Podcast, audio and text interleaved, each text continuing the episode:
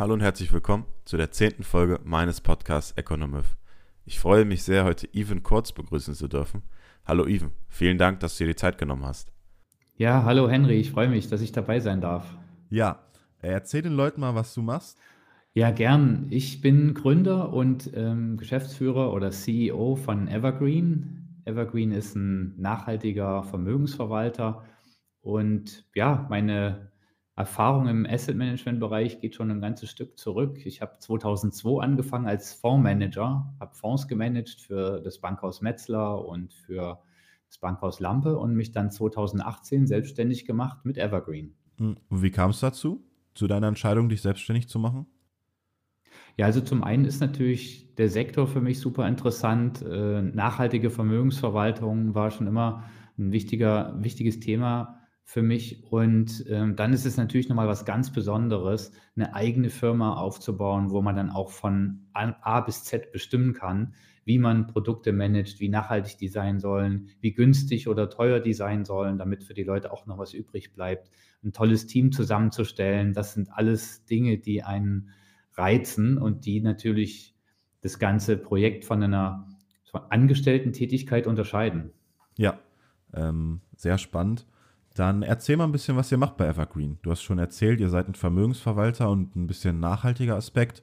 Ähm, was macht ihr so? Was bietet ihr für Produkte an? Erzähl mal ein bisschen. Ja, also grundsätzlich, wir managen Fonds, ja, Publikumsfonds, die kann man theoretisch auch bei jeder Bank oder Sparkasse oder beim Online-Broker erwerben. Fünf Stück an der Zahl, alle sehr nachhaltig. Ähm, es gibt eine Kategorisierung zur Nachhaltigkeit nach der EU-Offenlegungsverordnung Artikel 8, Artikel 9, Artikel 9 dunkelgrün. Und ähm, nun lassen wir die Leute auch nicht alleine mit diesen Fonds und mit ihrer Entscheidung, welche die, äh, sie kaufen sollen, sondern wir haben zudem noch eine digitale Vermögensverwaltungsplattform, evergreen.de. Und dort gibt es so eine kleine, sagen wir mal, digitale Beratungsstrecke, wo man dann seine Sparziele und seine Risikoneigung und so weiter eingibt. Und dann stellen wir aus den Evergreen-Fonds, aus den nachhaltigen Evergreen-Fonds dann das optimale Portfolio, das optimale Depot zusammen. Und das kann man dann auch gleich direkt gebührenfrei auf der Plattform investieren. Man muss dann also nicht nochmal zu irgendeiner Bank und sich dann das Portfolio dort selbst zusammenbasteln, sondern zwei, drei Klicks und dann hat man genau das, was man für sein Sparziel benötigt, zusammengestellt im Portfolio und kann dann anfangen, damit Geld verdienen, Geld zu verdienen für die Altersvorsorge, für mittelfristige Sparziele, aber auch ganz normal als Zinssparen mit drei, dreieinhalb Prozent, dann auch ohne Risiko ähm, in verschiedenen Pockets für die verschiedensten Sparziele. Mhm. Okay. Und äh, diese EU-Verordnung dunkelgrün, wir hatten ja letztens schon mal einen Gast hier, der arbeitet bei Rice ETF, der hat, äh, die machen was ähnliches. Ähm, ihr habt dann aber keine, sag ich mal, wenn ihr jetzt nach dieser Verordnung geht, Coca-Cola oder äh, Nestle äh, in den Fonds oder sind die auch drin? Das kommt drauf an. Wir haben ja verschiedene Fonds. Manche sind sehr streng, manche sind nachhaltig, aber nicht ganz so streng, weil ja, jeder Anleger, jede Anlegerin versteht ja unter Nachhaltigkeit dann auch ein Stück weit was anderes. Es gibt bestimmte Dinge, die sind komplett ausgeschlossen, also bestimmte Sektoren wie fossile Energieerzeugung, also sprich Kohle, Öl, ja. Gas und so weiter, ist, äh, ist dort überhaupt nicht drin. Auch alles, was mit Waffen oder Waffenhandel zu tun hat, ähm, spielt dort keine Rolle.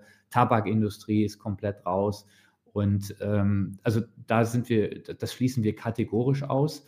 Und wenn es dann in die Richtung geht, die du beschreibst, ne, Nestle, Coca-Cola und so weiter, da kommt es drauf an. Ja, Coca-Cola, Zucker und so weiter ist natürlich ungesund, äh, möchte der ein oder andere nicht im Portfolio. Äh, haben wir tatsächlich auch nicht. Aber nach dieser, nach der, zum Beispiel nach der Offenlegungsverordnung oder nach der rein rechtlichen Kategorisierung kann eine Coca-Cola-Aktie sowohl in einem hellgrünen als auch in einem dunkelgrünen Fonds durchaus drin sein. Dort okay. äh, greifen, die, ähm, greifen die Restriktionen noch gar nicht. Ja? Also so streng sind die rechtlichen Vorgaben dann doch nicht. Okay, ja. Und wenn man jetzt sich bei euch einen Fonds kaufen will, das kann ich äh, im Internet machen und dann äh, klicke ich zusammen, ich möchte gerne ein bisschen mehr Risiko, das ist wahrscheinlich dann ein reiner Aktienfonds. Und dann möchte ich dann noch ein, wo ich vielleicht nicht ungefähr so viel Risiko habe. Dann nehme ich einen, was nehme ich dann, Anleihefonds oder was habt ihr noch? Äh, wo ich dann, Ja. oder ist das dann dieser reine Zinsfonds, wo ihr einfach nur 3% Zinsen anbietet? Ja, also genau wie du es beschreibst, ne? Je riskanter, umso mehr Aktien, je Mhm. weniger riskant, umso umso mehr Anleihen oder Zinsprodukt. Und dazu dazwischen gibt es halt unglaublich viele Abstufungen. Und, ähm, damit du das nicht selber entscheiden musst, was ist jetzt für dich die richtige Abstufung also, wir haben 20 verschiedene Strategien, ähm, gibt es eine Strecke, wo du im Prinzip dein Sparziel beschreibst, ne? Sagst: „Okay, ich möchte für Notgroschen was zurücklegen, muss jederzeit drankommen“ und so weiter. Dann würde als Ergebnis kommen: Okay, das Zinsprodukt, wo du auch jeden Tag rankommst und wo du Zinsen verdienst, ist das Richtige. Ja. Und wenn du sagst: „Ich habe jetzt so, na ja, so 6, 7 Jahre Zeit, dann möchte ich mir vielleicht 'ne Immobilie, äh, anzahlen“ oder was auch immer, ähm, dann kommt wiederum eine andere Strategie raus. Das heißt, du musst gar nicht so viel wissen, um das Richtige zu finden. Das machen wir. Es sei denn, du bist der, sagen wir mal, fortgeschrittenere Anleger, dann kannst du dieses tatsächlich auch, äh, komplett zu selber zusammenbauen und sagst: „Ich nehme ein bisschen von Fonds A, ein bisschen von Fonds B und ein bisschen von Fonds C.“ Mhm, okay. Ja, spannend. Jetzt habe ich nur eine Frage. Wenn ich jetzt äh, einen Fonds äh, von euch besparen will, warum sollte ich einen von euch besparen und nicht zum Beispiel einfach einen ETF, ein, weiß ich nicht, ein MSCI World oder wir hatten äh, ja äh, Florian hier von Rice ETF, der macht auch nachhaltige Fonds, auch nach, dem, äh, nach der EU-Taxonomie. Äh, und die sind auch ein bisschen kostengünstiger. Zum, weiß ich nicht, ein MSCI World kriegt man für 0,3% TER. Äh, warum sollte man sich für einen Fonds von euch entscheiden? Ja, also in überraschenderweise sind die Gesamtkosten, die jetzt mit den Evergreen-Fonds, ähm, entstehen, nicht unbedingt höher als ein Investment in den ETF. Denn wenn man Ja, das ein bei uns auf der schon. Also vergleichsweise Ja. hast du recht. Also ja, ich glaube, ihr, äh, ihr nehmt keine Management-Fee, wenn ich das richtig gesehen habe. Aber ihr Ja. nehmt auch eine TR und die finde ich schon ist höher. Also mit, ich glaube, das eins der niedrigsten war 0,9% TR. Ist dann schon höher, als wenn ich einen ETF mit 0,2 äh, TR besparen will. Ja. Also tatsächlich, die gehen bei uns bei 0,59 sogar Ach so, los. okay. Ja, also Ja. es ist sehr, sehr nah. Und vielleicht zu den Gesamtkosten. Ne? Die, Ja. die TER ist ja nur eine Kostenkomponente. Äh, in den meisten Fällen benötige ich ja noch ein Depot äh, irgendwo. Und ähm, was dann ganz wichtig ist, ist die, die Handelskosten, die dann noch entstehen können, zum Beispiel beim ETF-Handel. Ähm, die entstehen ja entweder explizit oder implizit. Ähm, das bedeutet, explizit entstehen die Handelskosten beim ETF, wenn ich jetzt zum Beispiel bei, keine Ahnung, Comdirect oder Consors ein ETF kaufe, dann zahle ich halt, weiß ich nicht, ich kenne die Preise nicht, aber weiß ich, 5 Euro oder 10 Bei, also Euro. oder, bei, wenn man zum Beispiel beim Neo-Broker ist, bei Trade Republic, zahlt man 1 Euro und wenn man sich einen Sparplan einrichtet, sogar gar nicht. Also kostenlos, da entstehen gar keine Kosten. Wenn du jeden Monat Ja. sagst, ich möchte jeden Monat 25 Euro besparen, ist es kostenlos, die äh, Genau. der Kauf. Genau, und da entstehen dann die, beim, beim, beim äh, Neo-Broker entstehen die Kosten dann implizit, sodass man die als Anleger gar nicht mehr sieht. Und zwar, indem du einen, einen Kurs bekommst, wo du nicht weißt, ob es wirklich dem Indexkurs entspricht oder nicht. Ja? Das heißt, äh, vermutlich kaufst du dann so zwischen 0,5 und 1,5 Prozent teurer ein und verkaufst dann zu billig zu, zwischen 0,5 und 1,5 Prozent wieder weil du den Marktpreis nicht bekommst. Ne? So verdient ja ein Neo-Broker Geld, sonst würde es ja nicht funktionieren. Ähm, das bedeutet, also was ich sagen will, ist, Spread-Kurse, Bid- und Ask-Kurs jetzt? genau, Ja, genau. aber die sind eigentlich, also, ja, da hast du schon recht, aber äh, die sind eigentlich auch relativ human. Ich weiß jetzt nicht, äh, wir können ja mal gucken, das würde mich jetzt mal interessieren. ja. Äh, mal hier kurz live gucken. Suche ich mal ein äh, ETF raus, ganz schnell. So. Äh, Mache ich mal MSCI World. Und das wäre jetzt auch eine ganz okaye Handelszeit. Die äh, Börsen haben auf. So, ich könnte kaufen für, wo steht das? Einen Moment. Äh, Geldbrief. Also ich könnte für 85,46 kaufen und äh, nee, für 85,48 und verkaufen für 85,46. Ist, finde ich, ist human. Ja, absolut, absolut human. Äh, es ist äh, jetzt auch einer der liquidesten ETFs ne, Das äh, stimmt, und der ja. li- liquidesten Indizes. Ähm, und äh, ja, auch ein, äh, bei einem Euro ist dann halt auch immer die Frage, äh, wie groß ist das Volumen? Ne? Wenn ich für 100 Euro kaufe, äh, einen Euro kaufen, verkaufen, bin ich bei 2 Euro, das sind das 2 Prozentpunkte. Ja, das stimmt. Äh, da muss ich schon eine Weile halten. Also deswegen, was ich eigentlich sagen will, ist, Äh, zum Beispiel Spreadkosten gibt es bei den Evergreen-Fonds gar nicht. Die sind immer null, ja. Okay. Egal, ob es ein Anleihenfonds oder ein Rentenfonds ist. Und deswegen meinte ich, wenn man alles mal so aufsummiert, dann sind wir gar nicht so weit weg von, mhm. von einem, von einem ETF-Investment äh, und haben aber natürlich trotzdem den Vorteil der, äh, der aktiven Auswahl der Einzeltitel äh, unter Nachhaltigkeitsaspekten. Ja? Das heißt, wenn ich einen echten Artikel 9 nachhaltigen Fonds ähm, im, im ETF-Bereich suchen würde und wollte, dann bin ich natürlich zum einen bei höheren Spreadkosten, bei, höher, bei einer höheren TER und so weiter. Und äh, das bedeutet, der, der, Kostenunterschied ist eigentlich minimal. Und wenn ich dann sag mal, viel Wert lege auf die Nachhaltigkeit plus viel Wert lege auf den Vermögensverwaltungsteil, also sprich, jemand sagt mir, wie ich das Portfolio zusammenstellen soll, welche Fonds es sein sollen, in welchem Gewicht und so, dann sind das alles Features, die ich im Prinzip kostenlos on top noch bekomme. Und äh, ja, dann muss ich mich weniger selbst darum kümmern, wie mein Portfolio ähm, optimal aufgestellt ist. Hm. Äh, da hast du auf jeden Fall recht. Äh, ich wollte jetzt auch nicht so negativ klingen und äh, das schlecht reden. Also ihr habt vergleichsweise äh, zu anderen aktiven Fonds habt ihr eine sehr geringe Kostenquote, also keine Management-Fee. Das ist eigentlich, also das, was heißt unüblich, aber das gibt es nicht so oft, dass aktive Fonds keine Managementgebühren nehmen. Und äh, die TR ist auch für aktive Fonds äh, sehr kostengünstig. Aber äh, wie gesagt, wir hatten ja mal den Flo hier von, äh, von Rice ETF und der macht auch was, was ihr macht, nachhaltige äh, Produkte, aber nicht aktiv, sondern passiv. Der macht ETFs. Und wenn man zum Beispiel auch sich den anguckt, äh, da sind auch der Spread nur 1 Cent. Äh, Geldkurs 3,92 Euro und Briefkurs 3,93 Euro. Und kann man auch bei, bei jedem Neo-Broker handeln und so. Ähm, aber ich will euer Produkt jetzt gar nicht, äh, gar nicht schlecht reden. Das ist im Vergleich noch sehr kostengünstig und vor allem vielleicht für Anleger, die sich, ähm, die sich denken, ich bin relativ neu an der Börse, ich weiß jetzt nicht, was hier dieser ETF ist, was der überhaupt kauft und so, dann ist das, was ihr anbietet, finde ich sehr gut, wo die Leute sagen können, ah, ich will vielleicht nicht so viel Risiko, was würdet mir ihr empfehlen? Ich will so eine Zusammenstellung, dass man die Leute an die Hand nimmt und das vergleichsweise sehr kostengünstig. Das ist äh, ein sehr gutes Produkt, finde ich trotzdem noch.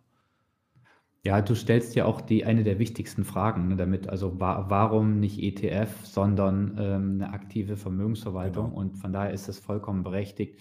Wir, bei uns gibt es eben diesen vermögensverwaltenden Teil, diesen, diesen beratenden Teil eben dazu, ähm, wenn es jetzt nur um, um den Preis geht und die Nachhaltigkeit nicht so entscheidend ist. Also es gibt auch ESG-ETFs, aber die haben natürlich dann auch eine ganze Menge sagen wir mal, fragwürdige Unternehmen mit da drin, genau, wenn man sich genau. mal anschaut. Also wenn, wenn man wirklich Wert auf Nachhaltigkeit legt und diesen Vermögens, diese vermögensberatenden Teil noch haben möchte äh, und das zu einem guten Gesamtpaket, da äh, dann sind wir, glaube ich, die, die richtigen. Ja. Gibt ja noch jede Menge andere Features in der Vermögensverwaltung, die dann noch dabei sind, wie Steueroptimierung, dass dann halt Freistellungsaufträge automatisch ausgenutzt werden und so weiter und so weiter. Und ich glaube, dann kommt man unter Umständen sogar zu einem Kostenvorteil. Mhm. Aber ähm, die Frage ist trotzdem absolut berechtigt und wichtig. Ähm, ich glaube auch für jemanden, der das alles komplett selbst im Griff hat und sich damit gerne beschäftigt, ist so ein selbstgebautes ETF-Portfolio bei einem super günstigen Anbieter ähm, immer noch erste Wahl. Ja, und von daher stimme ich da auch voll zu. Und was du sagst mit den ETF, nein, es ist ja ganz objektiv äh, so, jemand, der sich auskennt ähm, und der sollte auf die Kosten achten und baut sich selbst ein Portfolio. Und unsere, unsere Leistung, unsere Managementleistung ist ja eine andere, nämlich die Leute an die Hand zu nehmen, genau. die einfach sagen, ich möchte jetzt mein Geld auf die Seite legen, ich bin jetzt 35 Jahre oder manche sind halt schon 55 mhm. und die sind halt Zahnarzt oder Krankenschwester oder ja. Friseur oder sonst was. Die, die haben ETF noch nie gehört und auch nicht MSCI und so, die denken, das ist irgendwie eine, eine Automarke oder ja, so. Ja. Und dann ist ja die Frage, an wen wenden die sich? Ja, und genau. wenn die hier zur Sparkasse gehen, dann gehen die da raus mit einem Fonds, der hat eine 2,5% TER. Und wenn die zur DVAG gehen, dann haben die ein paar DWS-Fonds, die haben 3% TER ja. und werden massiv ja, ja. abgezockt. Äh, schön, dass du das sagst. Äh, ich bin ja auch äh, sehr überzeugt von ETFs mit einer der besten Anlageklassen, aber was man nicht vergessen darf, gibt nicht immer Leute, die genug Zeit haben, sich damit zu befassen oder auch nicht so viel Ahnung vielleicht oder es auch gar nicht wollen, die sagen, ich will einfach anlegen, aber jetzt nicht jeden Tag hier das sehen müssen, mich beschaffen. Äh, ja, gut, beim ETF muss man nicht so viel da täglich machen, aber trotzdem einfach, ich möchte das in äh, professionelle Hände geben, mich vielleicht auch manchmal ein bisschen beraten lassen. Und dann seid ihr, wenn ich das jetzt mal hier, das ist auch wichtig, ein Hinweis, äh, keine Anlageempfehlung hier in dem Podcast. Jetzt, äh, wenn wir jetzt hier über Produkte von, äh, von dir reden, von Evergreen oder von sonstigen ETFs, äh, dann ist das, glaube ich, bei euch eine, eine sehr gute Adresse, äh, weil man auch, wenn man sich im Internet mal umschaut, da viele, ja, sag ich mal, nicht seriöse Adressen findet, wo die sagen, hier investier bei uns und äh, dir das Heilige vom Himmel erzählen und am Ende bist du dann in irgendeinem Fonds drinne, der ganz viel Kosten hat und ja, du kennst dich eigentlich gar nicht so aus. Ich glaube, das ist bei euch dann schon gut, wenn man, wenn man das in professionelle, professionelle Hände geben will. Ja, würde ich auf jeden Fall so unterstreichen. Ist ja manchmal die, die Suche nach der Nadel im Heuhaufen, jetzt einen seriösen, vernünftigen Anbieter zu finden. Genau, und das ist äh, relativ ja. schwierig. Ähm, ja. ja. dann würde ich gerne weitermachen. Ähm, ihr macht ja nachhaltige Fonds, haben wir schon drüber geredet. Äh, was für Trends beobachtet ihr? Also warum wird Impact Investing oder nachhaltiges Investieren immer wichtiger? Was seht ihr da? Es ist natürlich grundsätzlich schon ein wichtiger Beitrag dazu, Kapitalströme in nachhaltige Geschäftsmodelle äh, Richtung Kreislaufwirtschaft äh, etc. Zu, zu lenken. Denn ähm, ja, es, erfahrungsgemäß ist es eher eine Illusion zu glauben, dass, äh, dass Geschäftsmodelle, die nicht nachhaltig sind oder sogar schädlich, extrem schädlich für die Umwelt, dass die sich selber abschaffen, ja, sondern jedes Unternehmen wird ja auch mit einer Gewinnerzielungsabsicht ähm, gegründet und, und betrieben. Und dann steht halt äh, ja, die Nachhaltigkeit halt nicht immer im Vordergrund, insbesondere wenn das ganze Geschäftsmodell halt eigentlich nicht mehr zukünftig nicht mehr existieren dürfte, ja. wenn wir ähm, wenn den Planeten für uns äh, ja, lebenswert erhalten wollten.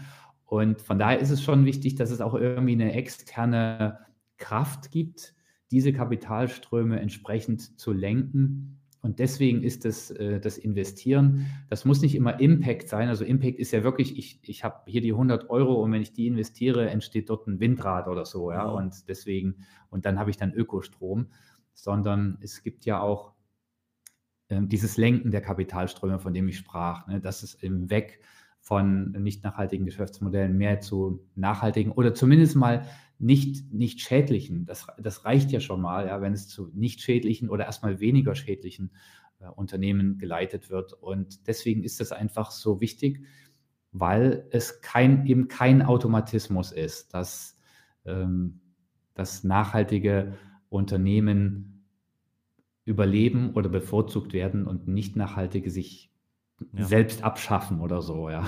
Okay.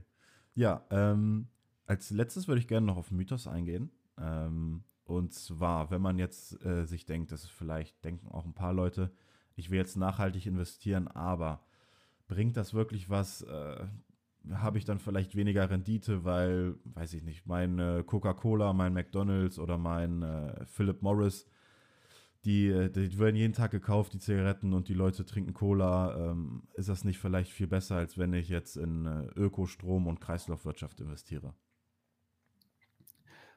Ja, man kann ja auch äh, Diet Coke kaufen, da ist kein Zucker drin. Das, Aber es ist trotzdem dann ja noch die Umweltverschmutzung mit den, äh, mit den Plastikflaschen. Ich glaube, Coca-Cola ja. ist ja einer der größten ja. äh, Umweltverschmutzer. Ähm, aber naja, ja. also ich war ja von dir. Absolut. Also zunächst mal, wenn man das rein finanzwissenschaftlich betrachtet, was Rendite äh, oder wie sich Nachhaltigkeit auf Rendite auswirkt, äh, streicht man erstmal den, den Nachhaltigkeitsgedanken und schaut, was ist das eigentlich wirklich, das nicht nachhaltige Portfolio versus dem nachhaltigen mhm. Portfolio. Mhm. Am Ende ist das nachhaltige Portfolio ein, ein, eine, eine Teilmenge, eine, eine Teilmenge des Gesamtportfolios. Man konzentriert also die Geldanlage auf sagen wir mal, ganz bestimmte Unternehmen, ganz bestimmte Aktien. Und hier ist es erstmal wichtig, dass dieser Teil, diese Teilmenge nicht zu klein ist, sondern immer noch eine gute Streuung hat. Und wenn das der Fall ist, dann wird sich mittelfristig, werden sich die Renditen von dem Gesamtportfolio und diesem Teilmenge-Portfolio, Nachhaltigkeit, sehr stark annähern. Man würde sogar davon ausgehen, dass die nachhaltigen Portfolios langfristig äh, besser funktionieren, weil sie auch besser mit Kapital ausgestattet werden, weil eben Kapitalströme auf den Nachhaltigkeitsbereich gelenkt werden. Kurzfristig ist es wie mit allen konzentrierten Portfolios, wechseln sich diese Renditen, diese Wertentwicklung permanent stark ab. Ja. Nachhaltigkeit ist sehr häufig ähm, technologielastig, ja, weil gerade neue Fintech-Unternehmen oder neue Tech-Unternehmen ganz allgemein, egal ob das im Biotechnologiebereich oder sonst wo ist, ähm, dass die äh, generell stärker in den Nachhaltigkeitsportfolios eine Rolle spielen, mhm. weil sie auch weniger emittieren und so weiter. Und das bedeutet, wenn, wir, wenn der Tech-Markt gut läuft, wie in 2021, dann sehen wir das in dem Index, in dem Nasdaq-Index und der outperformt dann alles andere. Und dann haben auch nachhaltige Portfolios eine bessere Chance, alles out. Wenn jetzt fossile Energieträger wie in der Energiekrise 2022 outperformen, also Gas wird teurer, Öl wird teurer und dann noch die Rüstungsindustrie davon profitiert und diese zwei Sektoren aber in nachhaltigen Portfolios gar keine Rolle spielen, naturgemäß, ja. Dann wird das ähm, nicht nachhaltige Portfolio outperformen. Und so wird sich das eben in den Zyklen immer mal abwechseln. Aber fundamental gibt es keinen Grund dafür, warum diese, diese beiden Portfolios unterschiedlich performen sollten. Insbesondere, wenn man bedenkt, dass Öl und Gas ja irgendwann mal gar keine Rolle mehr spielen dürfen oder nicht mehr die Rolle, die sie heute spielen, weil wir sonst halt ja ein Klimaproblem haben. Ja. Das ist ja wahrscheinlich mittlerweile überall angekommen. Ja. Ja, das stimmt. Äh, hast du schön formuliert. Also man kann ja eh nicht sagen jetzt, was äh, in nächster Zeit, in einem Monat, ob jetzt Rüstung gut läuft, das gut läuft, aber ähm, ja, man hat es ja gesehen, wie du schon erklärt hast. Äh, 2022 sind, weiß ich nicht, eine Chevron, eine RWE gut gelaufen, weil die Nachfrage halt groß war. Ein Jahr davor die Technologieunternehmen. Und ja, ähm, dann wären wir schon am Ende. Äh, Even, vielen Dank für das kleine Gespräch mit dir. Äh, waren schöne Gerne. Blicke. Wenn du noch irgendwas hast, was du erwähnen willst, ähm, eure Internetseite oder einen Artikel, den die Leute sich mal anschauen sollen, den du spannend findest, dann äh, mach das gerne. Ja, schaut euch unbedingt mal auch unseren Blog an, vielleicht auch unseren YouTube-Kanal. Wir haben unglaublich viele Themen in den letzten vier, fünf Jahren aufgearbeitet, aktuelle Themen, aber auch Evergreen-Themen sozusagen, also die niemals langweilig werden. Äh, oh, viel, wir bekommen, werden natürlich auch mit Performance-Fragen ständig konfrontiert. Ja, äh, bis vor zwei Jahren äh, haben die Leute uns angerufen und gefragt, warum ist der MSCI Welt so gut, ja, und alles andere schlecht. Aktuell rufen die Leute alle an und sagen, warum ist der DAX so gut, ja, und der Rest nicht, weil der DAX wieder einen neuen Höchststand hatte und der MSCI Welt aber nicht. Also was, das wäre was würdest du dann sagen den Leuten, wenn da jetzt jemand anruft, warum ist der DAX jetzt so gut? Was geht beim DAX ab? Was würdest du dann, was, was sagt man dann da? Ja, im DAX sind halt 40 Aktien und die haben, sind halt gerade besser gelaufen als die durchschnittliche Wertentwicklung der Aktien im MSCI Welt. Und das okay. wird wahrscheinlich im nächsten Monat wieder anders sein und im nächsten Monat wieder anders sein. So ist die Natur der Kapitalmärkte. Irgendwas ja. läuft immer besser als das andere. Und wir wissen aber leider nie vorher, was das sein wird. Deswegen nicht, gesagt, ja. Ja, nicht verrückt machen lassen davon, sondern einfach breit diversifiziert, ob in ETF oder andere Fonds, äh, gut gestreut äh, und diszipliniert sparen und den Rest am besten einfach ausblenden. Hm, ja, schön. Ähm, ja, und was am wichtigsten ist, sich nicht einfach jetzt, weil man hier meinen Podcast hört oder im Internet was sieht, äh, irgendwas blind kaufen, weil man denkt, boah, das ist jetzt der Wahnsinn und ich werde reich, sondern sich vorher mal schlau machen, mal auf die Internetseite gehen, gucken, vielleicht gibt es auch irgendwie äh, Erfahrungen bei Trustpilot habe ich bei euch gesehen, habt ihr auch äh, sehr viele Rezensionen, auch die meisten positiv. Ähm, deswegen, das kann schon viel bedeuten und nicht einfach, wenn jetzt jemand sagt, hier, kauf mal Fonds, der, ich weiß, was abgeht und ja. Wenn der wüsste, was du gesagt hast, wenn er wüsste, was morgen steigt und was morgen fällt, dann wird er gar nicht äh, das Geld von uns benötigen, sondern er würde dann irgendwo am Strand sitzen äh, und einen Cocktail trinken. Äh, ja. Deswegen. Genau so ist es. Ja. Äh, war, vielen Dank nochmal, Even, für deine Zeit. Äh, war sehr spannend. Ähm, schaut gerne mal bei Evergreen vorbei. Ähm, ich bin ja eigentlich gegen aktive Fonds, aber das ist noch was, was ich unterstützen würde, wenn man das will, wenn man sagt, ich habe keine Lust, mich selber damit zu beschäftigen, ich möchte das in die Hände von Profis geben, dann äh, schaut gerne mal vorbei. Und ja, vielen Dank und bis zum nächsten Mal vielleicht. Ja, sehr gerne. Tschüss. Tschüss.